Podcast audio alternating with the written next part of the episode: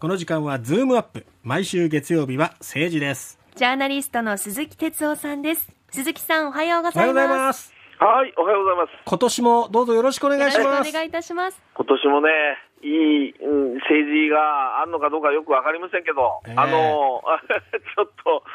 なんか嫌な予感しますけれども、あの、 うん頑張って取材してお伝えしたいと思いますお。願いしどうぞますよ。ろしくお願いしあますあ、お願いします。こちらこそ。その政治ですけれどもね、ええええ今年はまず4月に統一地方選挙もありますよね。ありますね。で、あの、国政のあの、補欠選、はい補選もありますしね。 3つありますね。うんそしてその後にまあ、政治日程でいうと、5月にあの広島サミットですね、サミットうん、でこれはあの、今回、議長国ですから、うんまあ、あのなんていうかな、ぎまあ、議長役として、はい。え岸田さんが私が仕切っていますという、こういうこう構図になるわけですそようですねね。。今日出発しましたしね。そうなんです、ええそれで、まあ、あの5月よろしくというようなことと、あとポイントはやっぱり日米首脳会談、今回ね、はい。やっとワシントンに行くんですよ。ようやくですよね。うんだから日米首脳会談、今まで、あのね、やってる、え3回やったの、あのズームじゃない、はいあのえあのもう含めて3回やったのかな、だから、だけども、実はええワシントン、ホワイトハウスに行ってね、ええそこでっていうのを、実はまだ実現してないんですよね。やっぱりこれ、あの、去年は東南アジアで対談したりしましたけども、うんやっぱこれうんワシントンでやるかやらないかって違いが大きいんですか全然違いますね。あだからやっぱり、あのまあ、なんか招待されてなんて、うますますこうアメリカ至上主義みた いなうことを僕も言ってるかもしれませんけど、でもやっぱりこれまでのその日本のトップは、うんあのまあ、遅くてもやっぱり半年後ぐらいにはーうん。ね、あのホワイトハウスにきちんとやっぱり、まあ、招待されるというのは、それなりに敬意を表するということですから、えそれがやっぱり、まあ、1年えー以上もなかったっていうのは。えうんなんかアメリカ、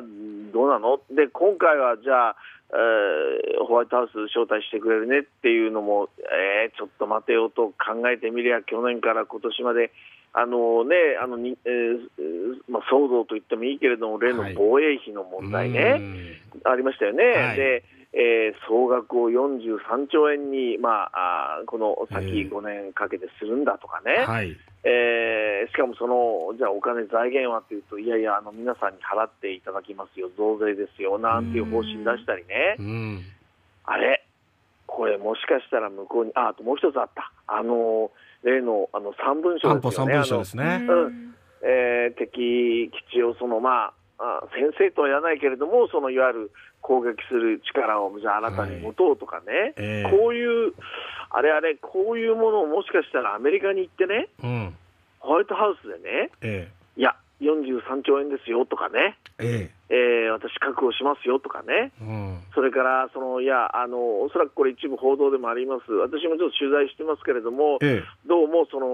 こ今後、日米同盟どうするかで、このいわゆる3文書うのんイメージでもう一回、その日米で新たな共同宣言のようなものをするんじゃないかと、つまり、うんえー敵基地攻撃を、うんおーまあ、なんていうの前提としたね、ええそのそういうものをちょっと進んだ形の、あのーうんまあ、共同声明を出すんじゃないかなんて話もあるんですね、でうもんこれね、田村さん、考えてくださいよ、はい。国会で、すべて国会で一度も議論してないんですそうよ、なんうんですよ。うん、43兆円なんてお金のこと言ってるけど、ええこれ、一回もその国会で、つまり野党を含めた国民の意見を聞いてないんですよね。えそれから3文書についても国民の意見、つまり国会で議論してないんですえよ、はい。これをアメリカに行って、それでそこで、いや、約束したりね、おえ金をえね、え3文書含めたその共同宣言みたいなことを出すん、これね、大変な問題ですよ、つまえりいや国民、うん国会無視、軽視うん。で、勝手に要するにアメリカとそこで、そのもう先にその、うん国際公約みたいにして作っちゃうっていうね。順番が違いますよね。いやいや、もうね、これをやったら、岸田さんは、そのいわゆる政策云々って、去年から政策そのものの問題もいっぱいあったけど、えなんかね、もう民主主義のルール、この人は平気で壊してるってえことになるわけでねう、んだかうら、んこの日米首脳会談で一体どこまで何を話すのかっていうのは非常に注目ですよね。うで、んまあ、これもあるし、それからあのもう一つだけ言うとね、はいあの例の年年頭の会見でね、ええまた出ましたよっていう僕は言いたいんだけど、そのいわゆる言葉だけのすごいのが出ましたよっていうのは、あの異次元のあの少子少化子化対対策、策ですね。異異次元って、あえれ、タワさん、やっぱりほら、言葉を仕事にされてる方だから、はい。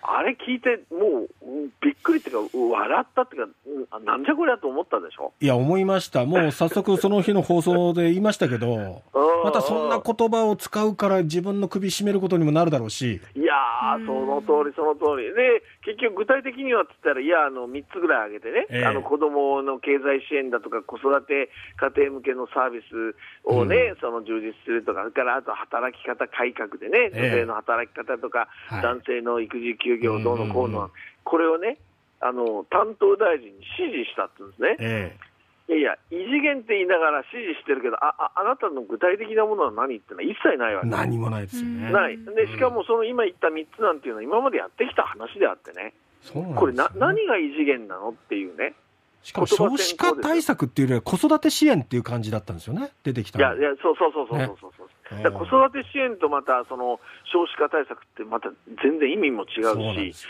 それから働き方なんて言って、まあ、あの、RKB もね、女性のアナウンサーもたくさんスタッフもいると思うけど、ええこれね、女性の働き方だけじゃなくても、うんそもそも男性社会を変えないとう、んうんもう絶対ダメですよ。だからそう、ですねこれはもう異次元っていうなら、もう社会を変えろって話でね、うん永田町なんてもう男尊女卑の社会を続いてるのに、よく言うなと、まあ、ごめんなさい、文句ばっかりになっちゃったけど、いや、だけどええね、結局、そういうことで今年は国会が荒れます、外交にしても、こういう問題にしてもね、えええー結局、うーあとおっしゃったように、統一地方選挙がなかなかやっぱり自民党、今今のところ取材すると厳しいんですよね、これ、現場があーやねは。りそうですか、うん、そうすると、これ、あんまり良くないと、岸田さんじゃだめだなんていう、まあ、ある意味、サミット花道論なんていうのが出る可能性があるわけですよ。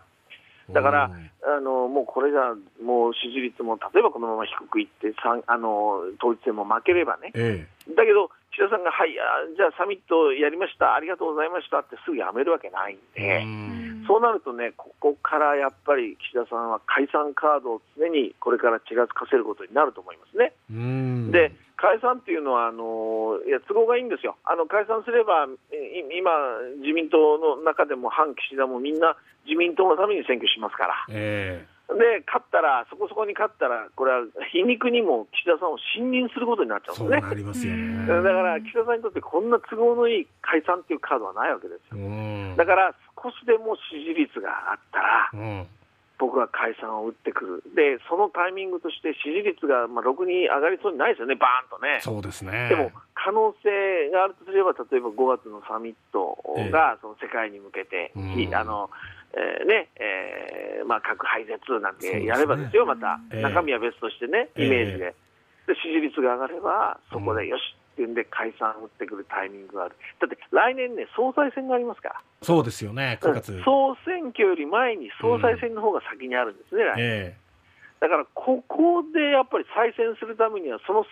しやっぱりかなり、まあ、かなりっていうかな、手前ぐらいまでの間に解散して、ええ求心力を高めるしかないので、えうんそうなると5月のサミットが終わってから、うんまあ、1年10というか、10ヶ月ぐらいの間に、僕は解散があるのかな、なんか早ければ今年ありますよね。あうんあサミットの後はもう常に、えーいわゆるいつあってもおかしくないと、解散がね。その時には防衛増税の芯を問うっていうことも合わせて解散総選挙ってことになるんですかねやっぱりそうですね、これ、官僚としては、その解散の前にやってくださいよって思ううん思うし、てうんあのーまあ、だからその辺はどっちが先になるかってなるほどこれ、なんか、あのこのこ最近、幹部が、うんだからいつになるか分かんないなんて、中途半端なこと言ってますけどそうでね、だすだけねどね、でででも、この一連の去年から今年にかけてのこの政治をしっかりやっぱり有権者は頭に入れて、うん投票行動していくっていうことをね、うんしないといけない、もうなんか先に行っちゃうと忘れちゃうんですよね。うんうん旧統一教会のあれだけの問題だって、なんかちょっと少し忘れてる感じもあるしね、そうですだねからうんそれをしっかり頭に入れて、はい解散ったら皆さんで審判しましょうと、こういうことだ、1年になるかなと思いますけど、うんはい、今年一年またじっくりいろいろ政治ウォッチングしたお話を聞かせていただきたいと思いますので今はい年どうぞよろしくお願いします、あのはい、こちらこそよろしくお願いします。お願いしますジャーナリストの鈴木哲夫さんでした。